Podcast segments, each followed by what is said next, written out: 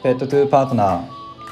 この放送は人とペットが幸せに暮らせる社会を作ることを目指す Animal Health Tech Company アルダ代表の奥田がお送りするチャンネルです。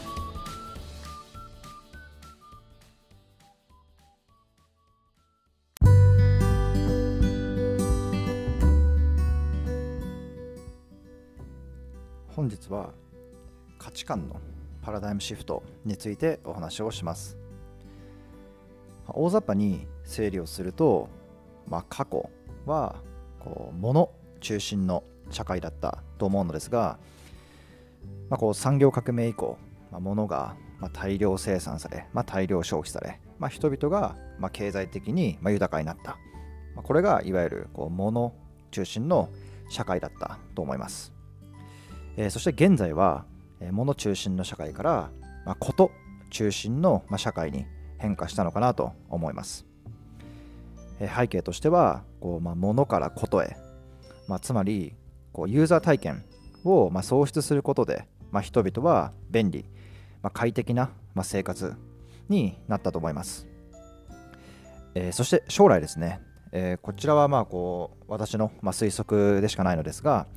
まあ、将来は、まあ、人間性中心の社会というふうに変化していくのかなと思います。まあ、サービスの提供者も、まあ、サービスの受給者、まあ、つまり消費者もこう単純なこう利便性だけではなく、まあ、生きがいであったり、まあ、個人の感性にまあ共感するような、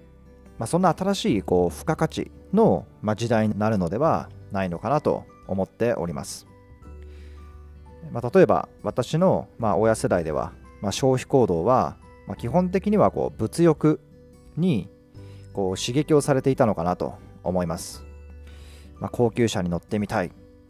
良いブランドをま身にまといたいといったような、まあ、思いが中心だったのかなと思います。そして現代社会では、まあ、利便性が消費行動を後押ししていると思います。まあ、例えば、まあ、Amazon の、まあ、当日配送、翌日配送っていうのは、もう典型的な例の一つなのかなというふうに思います。えそして将来は、まあ、共感性といいますか、まあ、本当の意味での幸せっていうのを追求していく社会が来ると思います。まあ、何が本当の幸せなのかという点は、まあ、人それぞれ、まあ、異なるっていうのは、まあ、大前提なのですが、まあ、間違いなくこう物理的なものではなく、まあ、そして、まあ、単なる利便性だけでもなく、まあ、自分のライフスタイル、まあ、生きがいに、まあ、こうシンパシーを感じるかという点は、うん、間違いなくここ外さないのかなというふうに思います。えー、この点で言うと、え私たちが携わっている、まあ、ペット産業っていうのは、まあ、一部こう生態に絡む部分であのこうダークな部分っていうのはあると思うのですが、まあ、根本的にはこう人とペットの関係性には、まあ、幸せであったりこう愛に溢れていると思います。これからの価値観の、まあ、ど真ん中にいるような、まあ、こう産業の一つになるのかなと思います。まあ、その分、しっかりと責任を持って、まあ、社会に貢献をしていく必要があります。社会貢献の形はいろいろとありますが、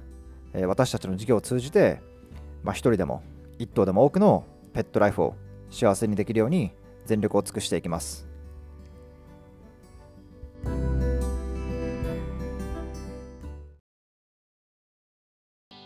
私たちのステートメントについてご紹介させてください。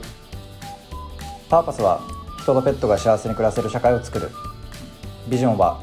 世界で最も影響力のある Animal Health Tech Company になる。ミッションは Think as one treat as one。